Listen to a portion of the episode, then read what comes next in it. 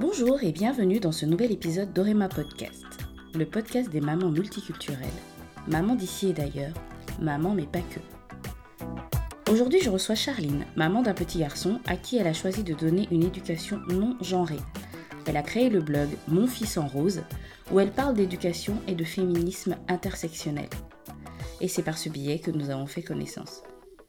Nous avons enregistré cet épisode à distance. Il y a donc des moments où vous entendrez peut-être un peu moins bien que dans les épisodes précédents. J'espère tout de même que le contenu de l'échange vous plaira. Nous avons parlé de son histoire familiale entre l'Asie et l'Europe, d'immigration et de l'importance de la représentation dans la construction identitaire. Merci encore à Charline d'avoir accepté mon invitation. Je vous laisse découvrir notre conversation et je vous souhaite une bonne écoute. Bonjour Charline.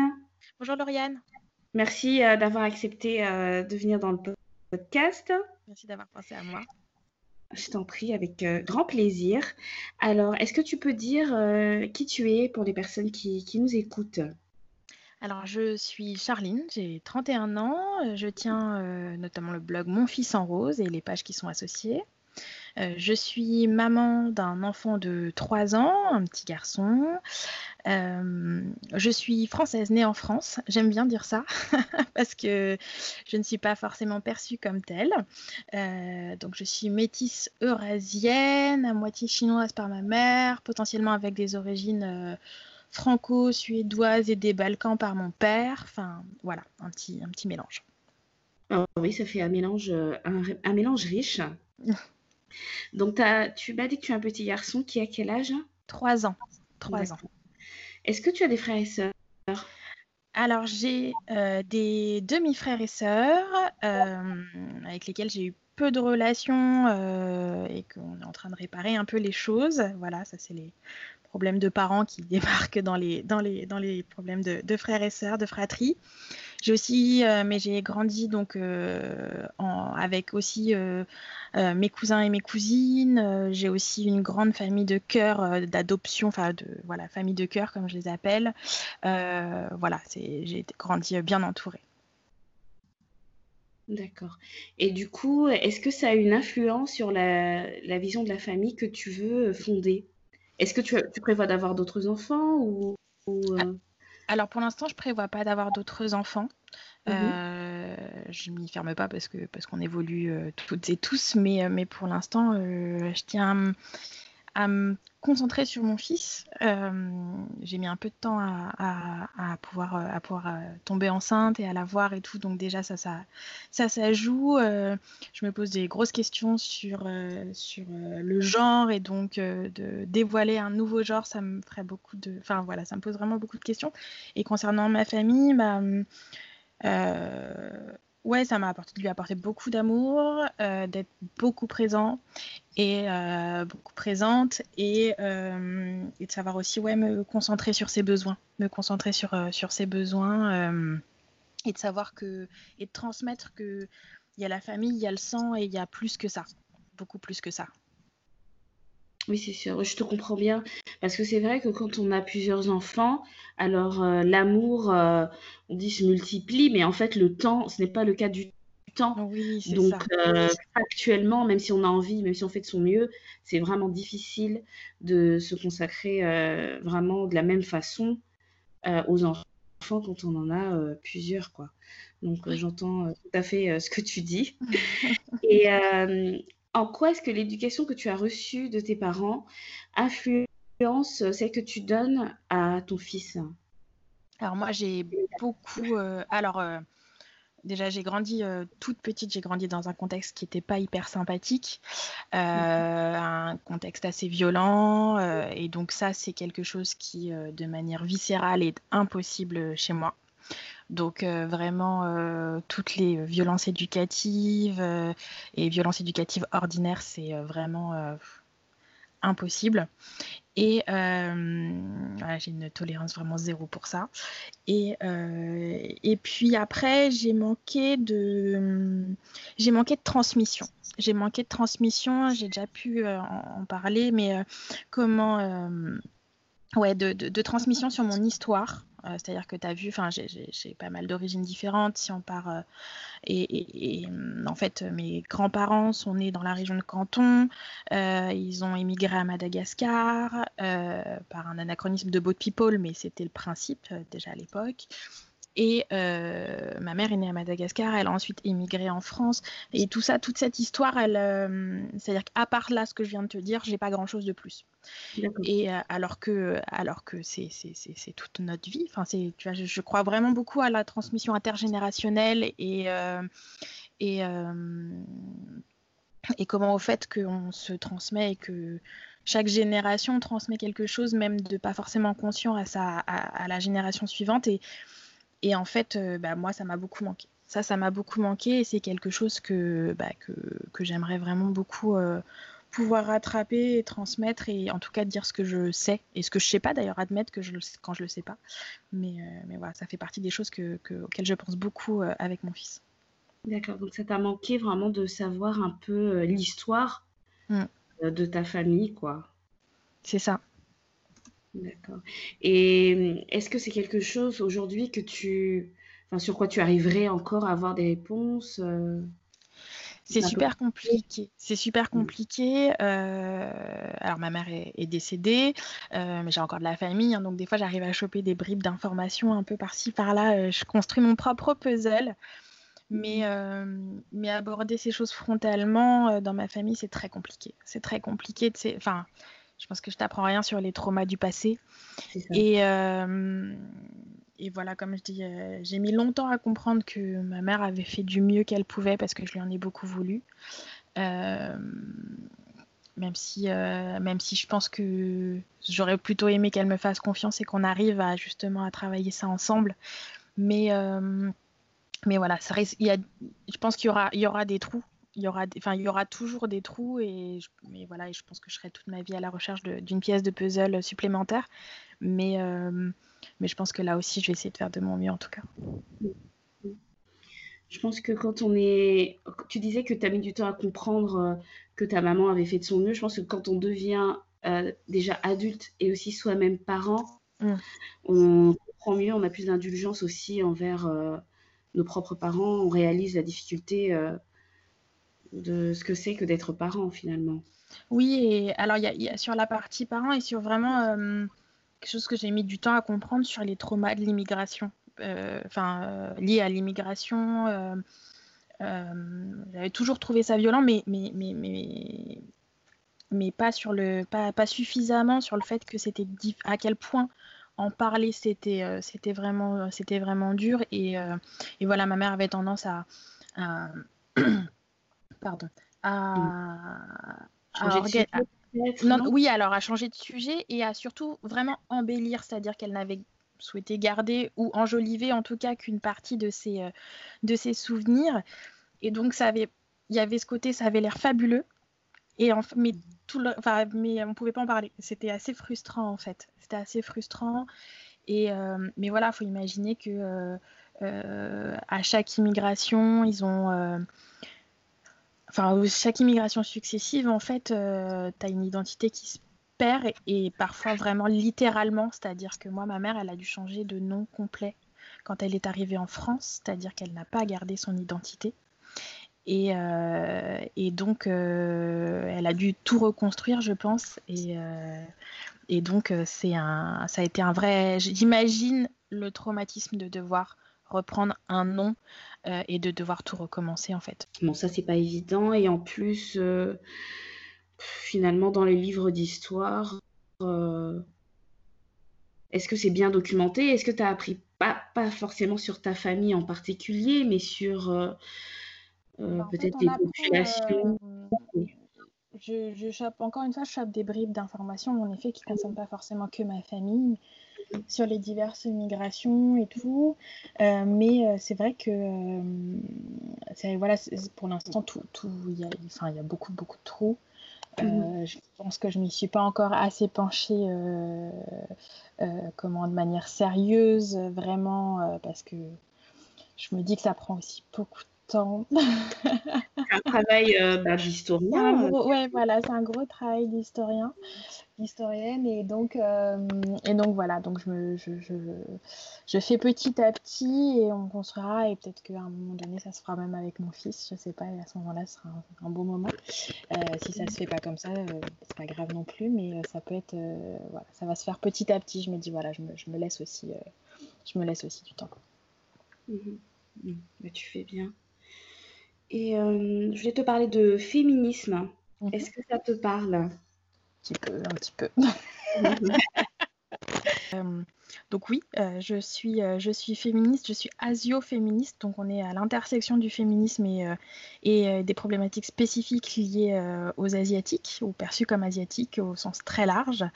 donc c'est un féminisme, un asio-féminisme intersectionnel, inclusif, décolonial, antiraciste. Euh, voilà. Pour essayer de mettre quelques mots sur ce que c'est. Alors, moi, je ne connais pas très bien, euh, mais est-ce que c'est nouveau ou bien? L'asioféminisme? Oui. Oui, c'est relativement nouveau. Euh, c'est-à-dire que déjà, moi, j'ai mis un mot dessus il y, a, y, a, très peu de temps, à peu près avec à peu près avec la naissance de mon fils d'ailleurs, où j'étais féministe et je suis de, devenue asio-féministe à ce moment-là, quand il a fallu vraiment se poser des questions euh, sur, euh, sur, euh, bah, sur les problématiques qui, qui, se, qui se croisent en fait, hein, à l'intersection entre, entre, entre les problématiques de racisme anti-asiatique et de, et de féminisme aussi. Donc c'est pas, pas nouveau, mais en effet, la la communauté, on va dire, se construit petit à petit, s'organise. On n'a pas euh, l'histoire des afrofemmes, concrètement, euh, voilà, avec euh, les luttes, les luttes qui sont d'un autre, qui sont d'un autre niveau et, historiquement d'un autre niveau. on a une immigration qui est plus jeune aussi, voilà. Donc et puis, et puis on est à quoi? Une deuxième, troisième génération concrètement d'immigrés euh, ici euh, en France. Euh, et donc, donc voilà, nos, nos parents évidemment, comme beaucoup de parents immigrés, n'ont pas, pas pris la parole parce qu'ils avaient autre chose à faire, survivre par exemple. Et, et en fait, et donc voilà, ça se. La, la, les, le, les prises de conscience arrivent, se mélangent, enfin, se s'organise et donc euh, et donc voilà ça, ça ça arrive on est là. Et donc du coup en termes de documentation par exemple il n'y a pas encore grand chose disponible je suppose? Sur euh, non c'est beaucoup euh, c'est très en ligne voilà alors il y a des choses qui ont existé hein, puisque les les asio militants c'est même même déjà on revoit euh, des archives euh, euh, de ce qu'on appelait Yellow, c'était quoi le, Yellow Peril, Yellow Peril, enfin avec les, avec notamment le Black Power de, de, l'époque aux États-Unis. Enfin, je veux dire, voilà, ça fait partie. Il y a toujours eu un des militants asio, enfin des asio militants et des asio militantes, mais c'est vrai que ça n'a pas la l'ampleur de, de, l'afro-militantisme et de l'afroféminisme, de l'afroféminisme, forcément. Euh, voilà, mais, euh, mais ça se réveille, ça s'organise. Euh, je crois qu'on suit beaucoup. Moi, j'ai souvent dit, avant de reconnaître moi-même le racisme anti-asiatique, parce que, parce que de notre génération, c'était dit, ouais, c'est. En gros, on était la communauté modèle. Tu vois, en gros, nos, nos clichés étaient pour beaucoup vus comme positifs. Et donc, en gros, on n'avait pas à se plaindre tu vois, genre euh, voilà. Et euh, mais en fait, c'est du racisme, euh, c'est le fait de mettre des gens dans des cases, et c'est surtout, encore une fois, le même système de domination qui montre les, qui monte les communautés les unes contre les autres, et qui se disent ah bah oui, mais faudrait que vous soyez un peu plus comme des asiatiques, alors qu'en fait, enfin tu vois genre pas du tout, enfin c'est horrible, ce qui fait que derrière il y a des communautés qui nous en veulent, alors que voilà, il n'y a pas, a pas en fait, c'est toujours la même, la même, le même système de domination raciste euh, de, de, suprématie blanche hein, qui, a, qui a construit cette, hiérarchie et donc cette, presque ce concours entre, entre les différentes races sociologiques. et c'est absolument pas possible, outre le fait qu'on a aussi nos, problèmes, enfin les, clichés négatifs. Hein, mais, et puis on a surtout vu là, rien qu'avec la, enfin très récemment, avec ce qui nous pousse aujourd'hui à, faire ce podcast en, en en, pas, ensemble, c'est que euh, c'est qu'avec la crise du coronavirus, pas bah, très vite c'est devenu le virus chinois et que toute la communauté, euh, toutes les communautés asiatiques sont devenues un virus. Et, euh, donc tu peux très vite passer de communauté modèle que tout le monde, que, enfin que les blancs en sens et que les gouvernements en sens pour dire finalement bah non rentrez chez vous et surtout ne montez pas avec moi dans le bus donc euh, voilà, c'est bien la preuve que c'est une construction et que c'est une construction extrêmement fragile qui, euh, qui se fait en fonction de comment ça arrange euh, les, ceux, qui, ceux qui dominent, tout simplement. Mmh. C'était extrêmement violent cette histoire avec le coronavirus là. C'était à la fois incroyable et, violent, gratuit, un peu comme d'habitude quoi. Oui. Finalement. Mmh. Euh, donc, euh, bon, je suppose que le féminisme, euh, c'est quelque chose que tu inculques à ton fils? Oui, bah oui. Alors, évidemment, mon, blog s'appelle Mon fils en rose. C'est vrai que j'ai des. Enfin, quand j'ai eu un. Quand j'ai appris que, que j'étais enceinte, que j'étais très contente, j'avais pas de. J'avais pas de. Je m'étais pas dit que ça allait être différent. J'avais pas de préférence, bien sûr, mais j'avais, je m'étais surtout pas dit que ça allait être différent. C'est-à-dire que moi, fille ou garçon, peu importe. Et, euh, en fait, c'est très tôt, euh, très tôt. Euh, bah, évidemment, moi j'avais déjà en tête, hein, j'avais déjà quelques luttes féministes derrière. J'avais monté une asso sur, la ville, sur le genre, dans, dans l'espace public. Enfin, voilà, donc c'est vraiment comme ça d'ailleurs que j'étais vraiment devenue féministe. Et puis, euh, et puis arrive cinq mois de grossesse, tu apprends le, sexe de ton enfant, et puis, bah, je sais pas, pour moi, enfin, j'avais pas encore déconstruit euh, ce genre de choses, et, donc, euh, bah, je l'ai dit, je l'ai dit comme tout le monde le fait. Et, donc, à cinq mois dans mon ventre, encore, donc n'existant pas sur cette planète, en, réellement, en tout cas physiquement, voilà, et eh bien, on, on me dit Ah, mais c'est trop bien, il va pouvoir jouer au foot avec son papa. Oh, le blanc. Oh, le blanc ce qu'il faut savoir, c'est que son père déteste le foot. On n'est pas du tout foot à la maison. Et, euh, et, que vraiment il a en horreur le foot. Donc j'étais là, je fais oh là là, qu'est-ce qui se passe? Tu vois, genre euh, vraiment, je suis rentrée, je fais oh, mais attends, mais il faut que tu te mettes au foot, là ça va pas. Enfin, genre... on va être de mauvais parents. Enfin, tu sais, genre voilà, en gros. Euh, et se sont suivis les réflexions du genre, bah, de toute façon, il fallait bien que tu saches, hein, t'allais pas l'habiller en jaune toute sa vie, euh, tu sais, genre, de quoi? Enfin, tu sais, euh, vraiment, ça a été, ça a été assez. Enfin, moi, je l'ai pris violemment parce que je m'étais pas. J'avais déconstruit beaucoup de choses sur évidemment bah, le girl power dès la plus tendre enfance, et pour moi, c'était évident que ça allait en fait être la même chose, enfin, quasi la même chose.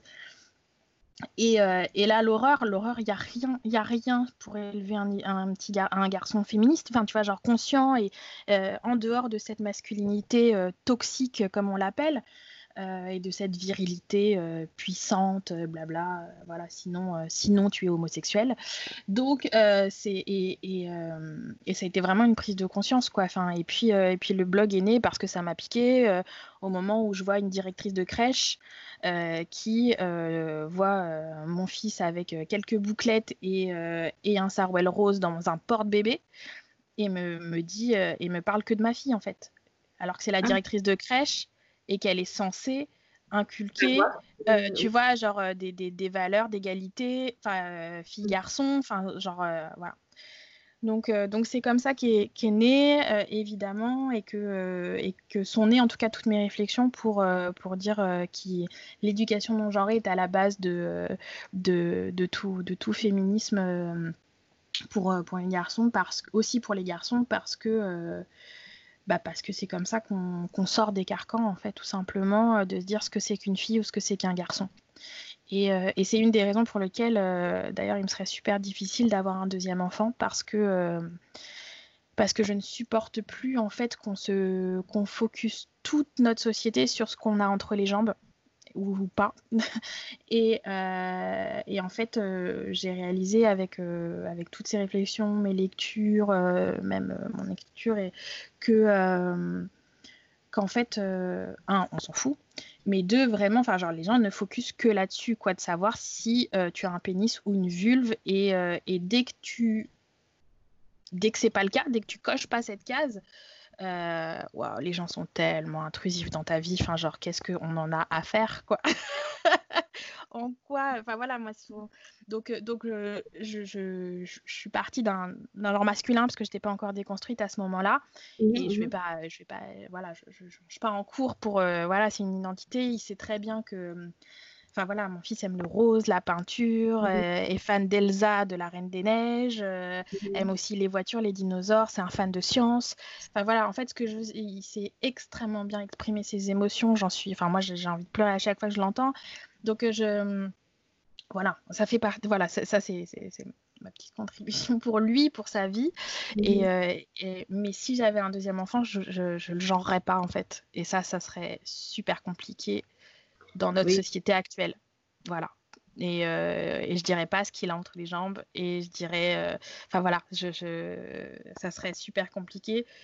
Euh, il y, a, y, a, des gens qui le font. Hein. Il y, a, y, a, de plus en plus enfin de, de, de, parents qui euh, qui exposent leur expérience là-dessus. Enfin voilà, qui disent, bah non, nous c'est un enfant euh, avec un, un prénom, un prénom euh, qui ne donne pas le genre, euh, qui porte à la fois des robes, des, enfin voilà, je veux dire euh, des robes, des pantalons, qui fait du sport, de la lecture, de, enfin voilà. Et mais je pense qu'encore c'est encore très difficile actuellement. C'est trop difficile actuellement. Et alors, mais dans ce cas, eh, quel pronom on utilise pour parler de l'enfant? Alors en fait, euh, justement, il y a toute une, euh, je sais pas, je suis pas la mieux placée, mais en fait, il y a toute une, euh, tout un nouveau vocabulaire qui, qui, qui, est, enfin nouveau. Je sais pas à quel point il est nouveau, mais en tout cas qui émerge vraiment et qui, prend de l'ampleur. Et donc, notamment en français, c'est IEL, I-E-L en fait. D'accord. Voilà qui se prononce, on peut utiliser les deux. Enfin voilà, il y, a plein de choses euh, là-dessus. Les, euh, les anglophones sont plus avancés, ils utilisent le they, ils utilisent le they be. Enfin vraiment, tout est mis. Euh, comme il y a déjà le pronom, alors c'est pas it, hein, mais c'est au pluriel justement. C'est pas le it, hein, c'est pas le it de la chose, un peu, mais voilà. Et donc en Suède aussi, il y a un pronom, il y a un pronom neutre. Enfin voilà, il y a des choses qui, existent et il y a des, glossaires qui se montent petit à petit et, qui donnent des définitions. Alors euh, je trouve ça toujours euh, étiquetant de, mettre des mots. Euh, et en même temps, il y a tellement besoin encore aujourd'hui de mettre des mots qui parfois n'ont pas de sens dans l'absolu, mais qui permettent juste de, bah, de pouvoir en parler et de donner une de se, de se mettre aussi une identité. Des fois, mettre des mots sur son identité quand on se pose beaucoup de questions, quoi, aussi. Oui. oui. Parce qu'en fait, l'intérêt d'une éducation euh, absolument pas genrée, c'est euh, finalement euh, l'égalité. C'est ça? Le. L'intérêt, l'objectif. Oui. L'intérêt, oui, c'est parce qu'en fait, aujourd'hui, on est, on, est construit dans un monde binaire. Euh, mm. de ce qui est de l'ordre du féminin et du masculin, comme si c'était quelque chose d'essentiel alors que c'était complètement construit. Euh, comme si euh, euh, la femme avait en elle, et je dis la femme parce que c'est de la manière dont c'est construit, hein, moi je parle, voilà, mais la femme était cette personne douce, attentionnée, qui porte toutes les fonctions care, là où l'homme est cet homme viril, puissant, etc. Et en fait, ça se retransmet dans toutes les strates de la société. Tu vois, c'est rien que la violence de un petit garçon, ça pleure pas, quoi. Euh, non, c'est pas vrai. C'est en fait, on a beaucoup de problèmes d'ailleurs de gestion des émotions des adultes, euh, hein voilà, qui a à apprendre dès, le plus jeune âge chez les enfants. Et en fait, euh, le rose n'est pas, le rose n'est pas dédié aux petites filles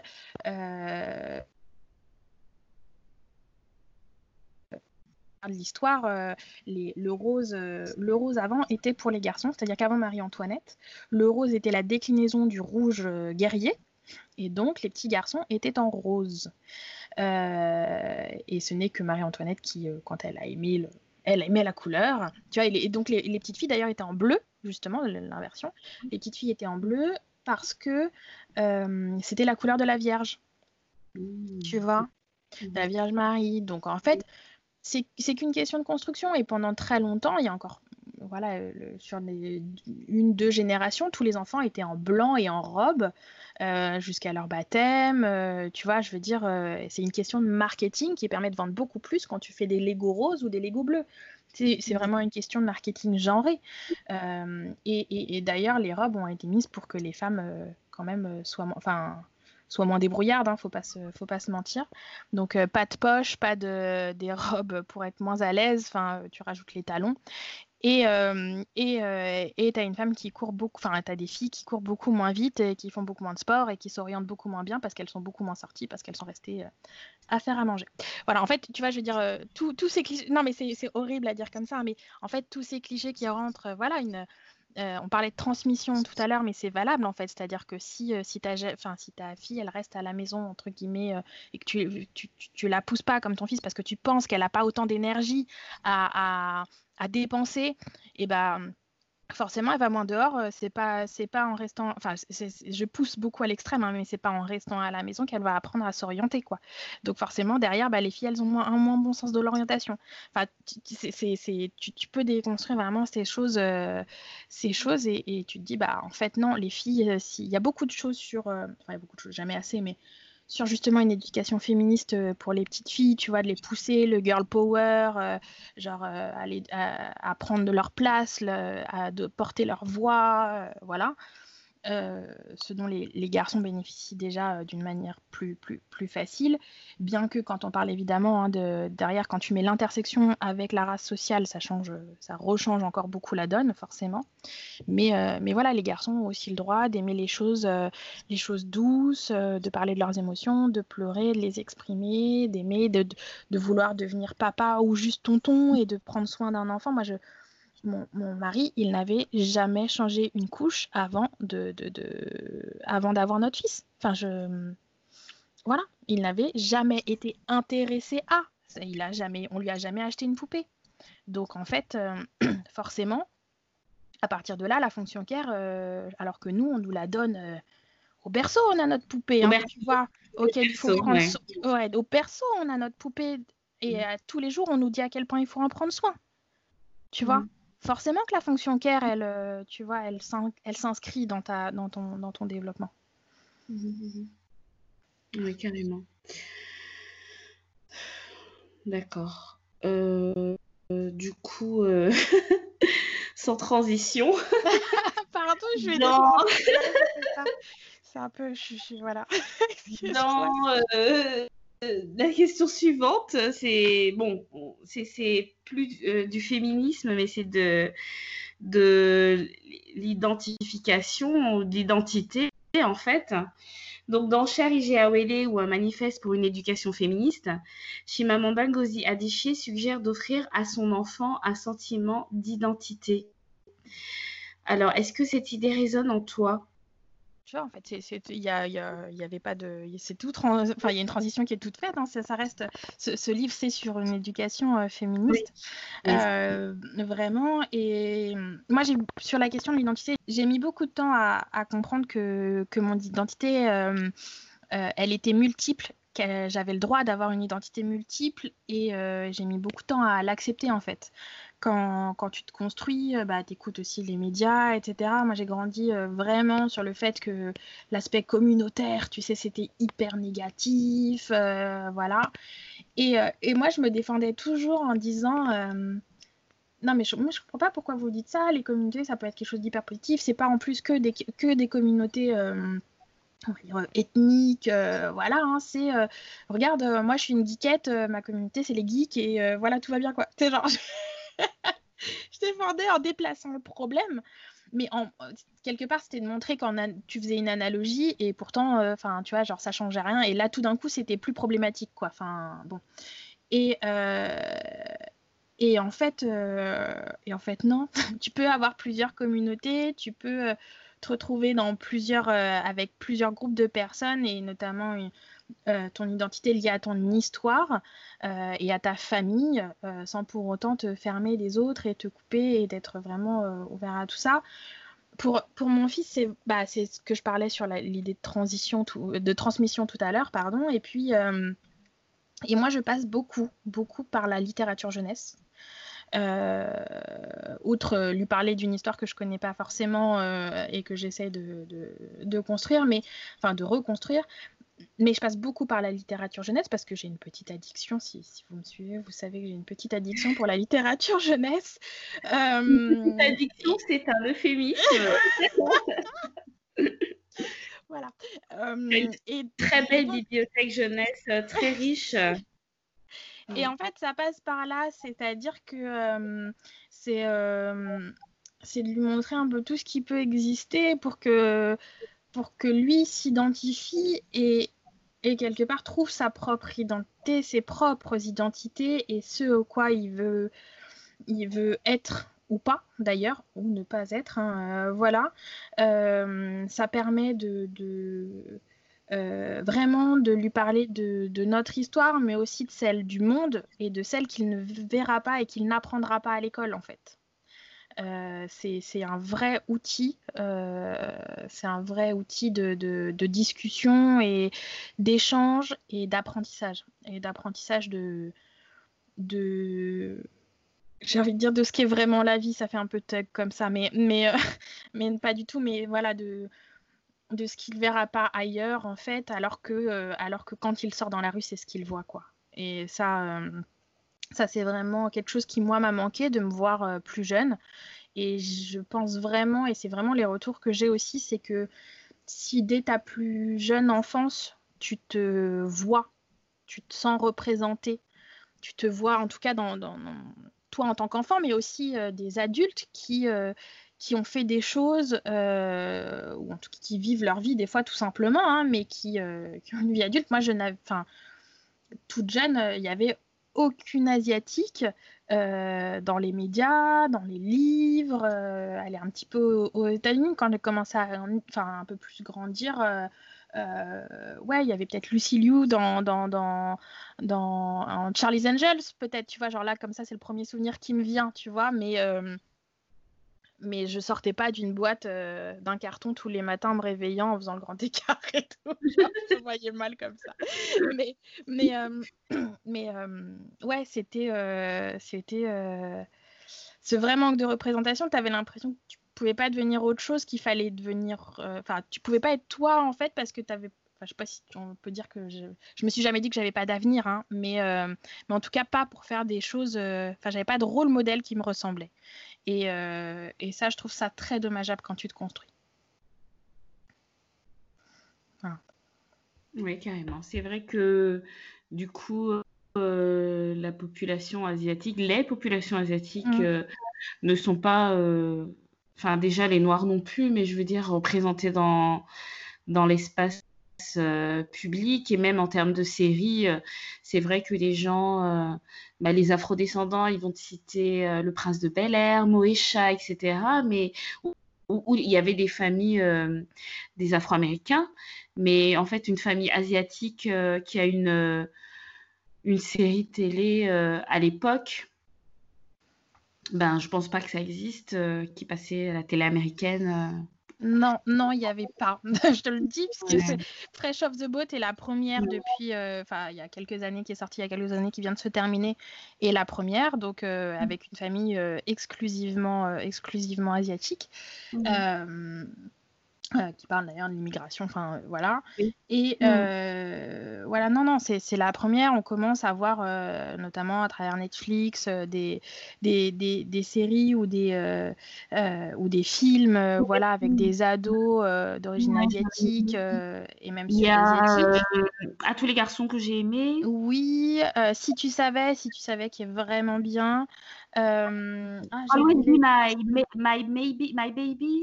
always, Be, always be my maybe, oui, absolument. Oh, euh, voilà, et donc en effet, euh, alors beaucoup critiquent le fait que ça représente pas tout le monde, mais tu peux pas représenter tout le monde avec un film, une série, et ça y est, c'est fini en fait. Donc faut bien commencer quelque part. Euh, et, et comment est dans le cinéma, dans les séries, etc. Les comédies romantiques fonctionnent bien. Donc ça peut être un, moyen aussi de rentrer dans le, dans le côté euh, bankable. Mais en même temps, euh, voilà, chez, chez, chez, les afrodescendants aussi, euh, ça a été, enfin voilà, c'est le coup du noir qui meurt. Il y a un noir, mais il meurt au premier, au pro, dans les cinq premières minutes, ça va quoi. tu vois, genre... Euh, Donc en effet, euh, se construire, euh, en tout cas quand on est petit, je pense que ça commence vraiment par se, par se voir et ça passe par les représentations. Hmm. Hashtag representation matters. Alors, comment définis-tu la maternité et quelle est à ton sens la chose la plus difficile quand on est maman? Moi, je crois qu'il n'y a pas de définition euh, de la maternité. Euh, en tout cas, que c'est quelque chose qu'il faut vraiment se faire euh, soi-même. Enfin, genre, en fait, il faut définir sa propre maternité. Il faut lire beaucoup, il faut expérimenter malheureusement beaucoup. Il n'y a, a pas de vrai guide et il n'y a surtout pas de, euh, je, les, dénonce un peu, mais de gourou de la maternité euh, parfaite, euh, voilà, à, faire et à suivre et à et oh là là, il faut que je fasse pareil, tu vois, genre non, pas du tout. moi, ça a été super dur. Je me souviens vraiment d'un moment, en fait, j'étais, je suis encore un peu une, euh, une contrôle freak. Et euh, enfin voilà, j'ai beaucoup. Enfin voilà, j'avais besoin de contrôle. Euh, déjà, bah, quand je me suis construit, il a fallu se contrôler soi-même. Donc voilà. Et ce que dit Rokhaya Diallo là, dans le fait d'avoir d'avoir été comment je sais plus sa formulation, mais en gros c'est d'être sage à outrance, quoi, d'être, de ne pas faire de vagues, voilà, c'est comme ça que tu te construis. Et en fait, quand j'ai quand t'as un bébé, bah tu contrôles plus grand chose. C'est le cas de le dire. ça a été super dur. J'ai eu la chance le premier mois euh, de ma maternité. Euh, enfin, j'ai eu la chance. Oui, j'ai eu la chance par rapport à d'autres mamans en tout cas, mais il n'était pas, pas possible autrement. Mais mon mari est resté un mois avec nous avant de reprendre le travail. C'est-à-dire qu'en plus de son congé pater, euh, il avait pris des congés. C'était hyper important. Mm. C'était hyper important pour lui, hein, je ne lui ai pas demandé, mais, euh, mais c'était quelque chose d'essentiel et on d'ailleurs milite pour le congé parental, euh, le congé mm. paternité, pardon, de plus long, mm. parce que ça nous a vraiment sauvés. Et, et, donc, ouais, il y a un moment donné où en fait, je, je tu sais, tu peux, t'arrives pas, tu sais pas comment le calmer, tu le comprends pas cet enfant encore, tu vois. Et, euh, et en fait, c'était vraiment très dur à vivre pour moi. Et, euh, et, je me souviens, je me suis assise dans ce fauteuil euh, avec lui. Il pleurait, je me suis mise à pleurer avec lui. Et, et je lui ai juste dit, ok, ok, bah là, je sais pas. Tu sais, genre vraiment, ça a été vraiment un soulagement pour moi, parce que, enfin, un soulagement pour lui, et je, crois même pour, lui, enfin, pour moi et pour lui, où je lui ai dit, en fait, je sais pas et je sais pas, la seule chose que je peux faire, c'est de garder avec moi et te promettre que je ferai tout, mais que j'ai pas toujours la solution, que j'apprends à être maman aujourd'hui, demain, après-demain, je serai. C'est une première fois pour moi aussi pour tout. Et, euh, et, je lui ai proposé à ce moment-là, je me souviens, il avait quelques jours, hein, c'est horrible. je, lui ai proposé, je lui ai proposé de, de, voilà, de se faire confiance en fait. Je lui ai dit voilà, je vais, je vais, je vais tout faire pour t'écouter et je vais te faire, je vais te faire confiance et j'espère que tu me feras confiance. Et, et euh, c'est comme si on avait passé un espèce de contrat comme ça. Et, euh, et, et ça m'a vachement soulagée. Et voilà, je lis beaucoup, je croise beaucoup d'informations sur ce que c'est. moi, j'essaie d'avoir une une parentalité la plus bienveillante et positive euh, possible, euh, croisée à une éducation non genrée et féministe, ça, enfin, voilà, ça demande beaucoup. mais, euh, mais par contre, enfin, voilà, je sais qu'il faut faire, à quel point il faut faire attention sur les dogmes de la parentalité bienveillante et positive, surtout avec les mamans en ligne. voilà, Instagram est tellement tellement un petit trou de serrure dans la réalité d'être parent que, que faut, faut, vraiment faire attention et, et aller enfin souvent ce que je dis il euh, faut piocher un peu partout pour construire sa propre parentalité quoi je, je... et se sentir à l'aise là-dessus il faut savoir se remettre en question mais il faut se faire confiance. C'est un équilibre qui est assez euh, qui est assez complexe je crois. Oui, difficile à atteindre ouais. mais vers lequel il faut tendre. C'est ça. C'est ça hmm. et je pense que voilà, faut pas, faut pas s'oublier dans le process non plus parce que tu, tu, tu, tu, le dis, tu le dis maman mais pas que. et super, c'était la question suivante. C'est ça, c'est ça. j'ai écouté quelques podcasts quand même avant. Hein, je crois que les ai tous d'ailleurs mais comment, voilà, il faut pas s'oublier dans le process en fait. Et c'est super compliqué parce que parce qu'on veut bien faire, parce que plein de choses, parce que de toute façon, on sera toujours coupable en tant que mère. Tu es... Ah oui, quand, quand, tu deviens mère, tu deviens coupable aussi de tout, hein, de tout, de tout. Il faut le savoir, faut le, faut le prendre, tout va bien. Mais euh, voilà, faut, faut réussir à pas s'oublier et ça, c'est parfois très compliqué. Et du coup, euh, tu travailles, comment tu fais? Ouais, ouais, je, je, travaille, je travaille à temps plein. Mmh je suis euh, chef de projet par ailleurs, euh, voilà, dans, une, petite boîte. Euh, donc, euh, donc voilà, c'est dur. J'avais changé pour prendre un peu. Je, suis en plus très investie dans mon travail d'une manière générale. J'avais changé de boîte parce que, bah parce que dans mon ancienne boîte, j'avais beaucoup de déplacements. je pouvais partir deux, trois jours. voilà, et ça, c'était pas compatible avec, euh, outre, euh, le soir, les week-ends, les voilà, enfin bref, mais c'était pas compatible avec ce que je voulais en tout cas sur, euh, sur, sa, sur sa toute jeune enfance, on va dire. Peut-être que j'y reviendrai, ça je sais pas du tout, mais voilà. Et, et puis, puis j'étais fatiguée, et puis, puis enfin voilà, ça, puis il fallait changer, enfin voilà, ça, ça tombait très très bien, tout ça, ça a été de grands changements et ça a fait beaucoup de bien. Donc j'ai pris un, un, job que je, que je pensais plus plus cool. Et puis en fait, euh, je, crois que je, suis pas capable de ne pas m'investir en fait dans un boulot parce que voilà, comme euh, je fais, je suis quelqu'un d'assez euh, ouais, assez passionné. Et quand je prends quelque chose, je le fais avec, avec, avec beaucoup de cœur. Donc, donc mhm. voilà, donc, donc faut, faut, faut jongler. donc je travaille beaucoup et, et j'apprends aussi à vraiment lever le pied quand il y a vraiment besoin. J'ai appris à passer des temps de qualité, si j'ai pas toujours la quantité. Et, euh, voilà et je, je et j'en parle j'en parle aussi beaucoup à mon fils. Je mets beaucoup de mots sur les choses avec mon fils. Et euh, parce qu'il s'est arrivé je suis rentrée tard euh, j'ai des gros coups de rush et donc je suis pas beaucoup. Enfin tu vois voilà je peux partir très tôt revenir assez tard. Et, et en fait je prends le temps d'en parler avec lui et s'il est et, et, notamment à lui laisser l'espace le, le, pour parler de ça et tu vois de me dire que bah des fois il me dit il me dit qu'il est en colère contre moi euh, qu'il veut passer plus de temps euh, euh, vraiment. Et et, et, à ce moment-là bah on, on, on, réajuste on réajuste je rééquilibre enfin je voilà je fais je fais plus attention je bosse un peu plus la nuit je dors moins. Mais non non mais c'est voilà c'est un, un, équilibre et c'est un équilibre comme mais comme pour tout à l'heure ce qu'on disait c'est c'est difficile à atteindre, euh, c'est un équilibre fragile et, euh, et c'est un équilibre qui bouge tous les instants. C'est quand tu rajoutes en plus euh, ouais, la partie militantisme, enfin tu vois, il y a des choix à faire.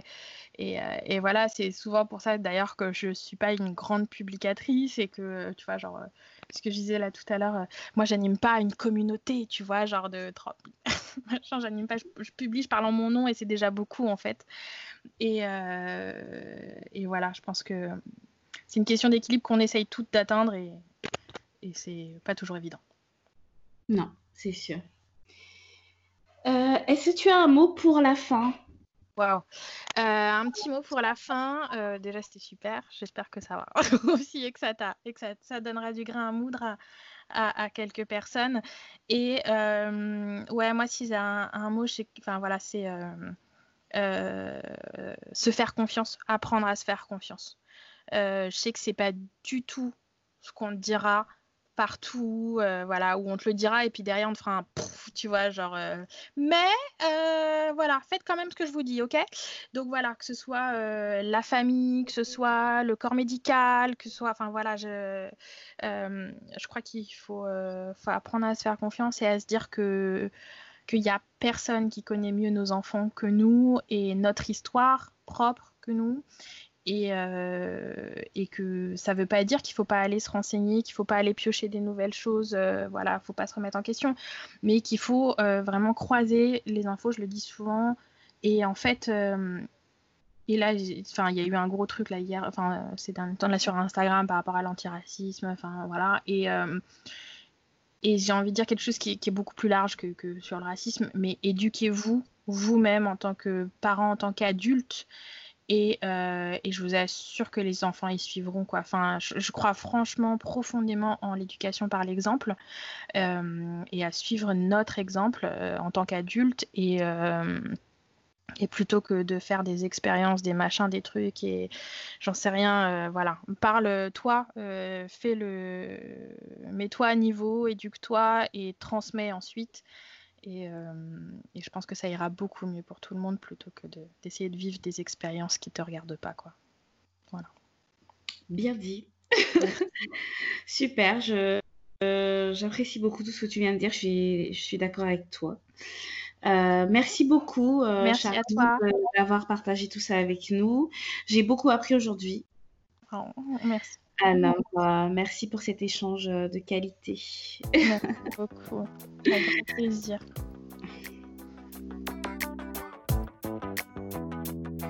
Nous voici arrivés au terme de cet épisode qui, je l'espère, vous aura plu. Si c'est le cas, alors n'hésitez pas à nous laisser des petits commentaires positifs et à recommander le podcast autour de vous.